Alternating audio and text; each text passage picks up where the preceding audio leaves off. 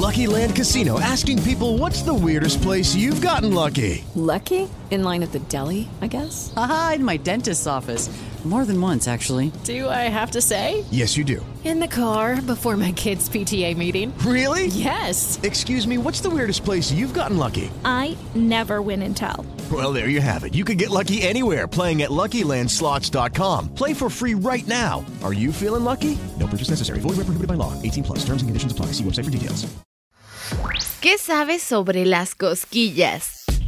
Esto es Curiosísimo, el podcast con Carla Mancilla. En Curiosísimo el podcast, todo nos interesa, así que aquí te va esta información. Las cosquillas son un gesto que puede ser desde una experiencia muy divertida o excitante hasta una verdadera molestia. Todos los hemos experimentado en algún momento por parte de amigos, familia o pareja, pero casi nadie conoce a qué se deben, cuál es su función y por qué a unos les hacen reír y a otros les incomodan. Bueno, para empezar vamos a diferenciar dos tipos de cosquillas.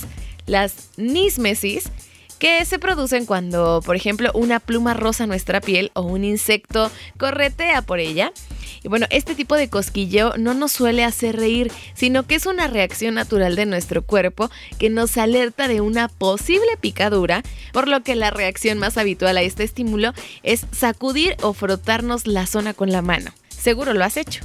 Bueno, esta sensación podemos provocarla nosotros mismos si tocamos ligeramente la piel con las yemas de los dedos o con las uñas. A ver, inténtalo. ¿Ya ves? Así se siente.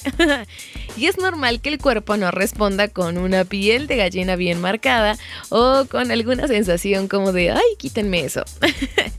este tipo de cosquillas se puede observar también en animales como cuando los caballos hacen temblar su piel o las vacas agitan su cola para deshacerse de las moscas y de los insectos. El otro tipo de cosquillas son las gargalesis, aquellas que son más intensas y que suelen producir carcajadas en las personas, que se diferencian porque no nos las podemos hacer nosotros mismos, sino que solo surgen si nos las provoca otra persona.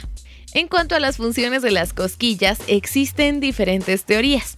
Una de ellas es que gracias a este estímulo podríamos aprender desde pequeños a proteger las zonas más frágiles de nuestro cuerpo y que coinciden que son las más sensibles al cosquilleo, como el cuello o las costillas.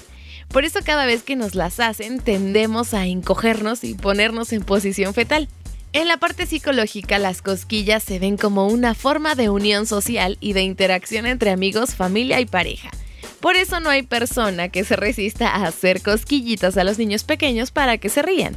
Y es que es una de las primeras formas de comunicación de los bebés, que empiezan a responder con carcajadas a las cosquillas a partir más o menos de los cuatro meses después de nacer. Y esto nos lo explica Robert Provini, profesor de psicología y neurociencia en la Universidad de Maryland, Estados Unidos. Y es que este gesto es muy reconfortante tanto para los padres como para los hijos y crean unos lazos sentimentales mucho más fuertes. Bueno, también existe un grupo de investigadores suizos que se hizo esta misma pregunta, eh, que intentó descubrir si el origen de las cosquillas era involuntario. Después de analizarlas en personas con un escáner cerebral, vieron que al recibirlas se activa la corteza somatosensorial, que es la encargada, entre otras cosas, de las sensaciones del tacto. Y bueno, el hipotálamo, lo que significaba que estas eran totalmente instintivas. Es una especie de reflejo que activa esta parte del cerebro que está encargada, entre otras cosas, de las acciones de huida o de lucha. Robert Provini es discordante con la idea de que las cosquillas sean un acto reflejo. Explica que si fuese así, no podríamos evitar reírnos al hacérnosla nosotros mismos, al igual que ocurre cuando nos damos un golpe en el tendón rotuliano de la rodilla y nuestra pierna se levanta. La reacción es la misma si lo hacemos nosotros que si lo hace otra persona, pues cuando nos hacen cosquillas se activa el cerebelo, que se encarga de anticiparse a nuestros propios actos. Es entonces cuando evalúa lo que podríamos sentir con nuestros movimientos y manda una señal. Todo esto se produce de manera muy rápida y sin darnos cuenta, lo que puede explicar que nuestro cuerpo no reaccione de la misma manera a las cosquillas propias que a las cosquillas ajenas. Tenemos otro punto en contra de la idea de que esa sensación sea involuntaria y proviene de un estudio de la revista Science en el que se descubrió que la reacción de los ratones a las cosquillas no era la misma si tenían niveles elevados de estrés, lo que viene a decir que nuestra reacción puede variar dependiendo de nuestro estado de ánimo. Además, un estudio realizado por la Universidad de Tubinga, Alemania, eh, respaldó la idea de que nuestra reacción cerebral a la risa que nos provocan las cosquillas es diferente que, por ejemplo, las que surgen como en una conversación entre amigos.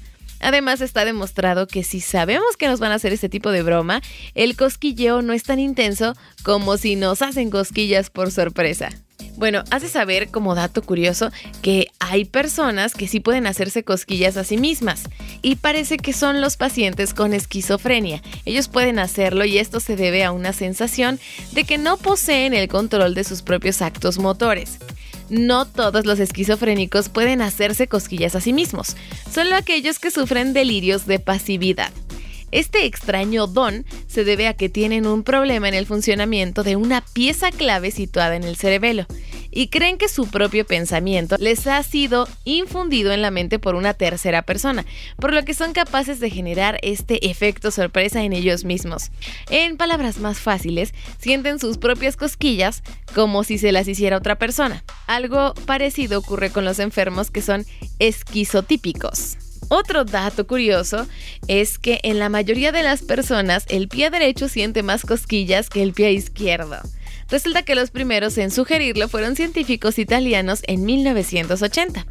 Los científicos sospechan que esta asimetría se debe a que el hemisferio izquierdo, que es la que detecta los estímulos que se aplican en el pie derecho, está mucho más implicado en las emociones positivas en las que tenemos la risa.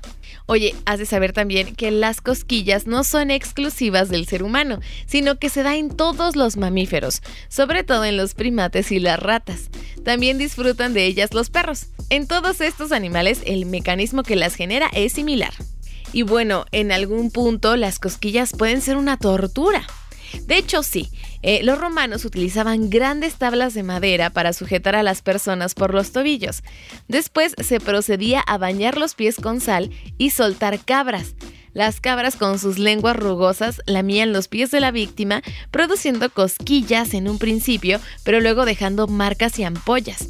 En la Edad Media las cosquillas se utilizaron como medio de castigo para la realeza o para personas importantes ya que no dejaban marcas ni heridas. Oye, y seguramente todo esto no lo sabías, pero cuéntame, ¿a poco a ti te gustan las cosquillas? Oye, escríbeme a mi Twitter. Me encuentras como arroba carla-mancilla. Carla con K y doble A al final. Mándame tus dudas, alguna sugerencia de tema o alguna inquietud que tengas guardada y mira, yo me pongo a trabajar en ello. Claro que sí. Muchísimas gracias por prestarme tus oídos en otro episodio de Curiosísimo el podcast. Aquí todo nos interesa. Yo soy Carla Mancilla. Cuídate, un beso. Adiós.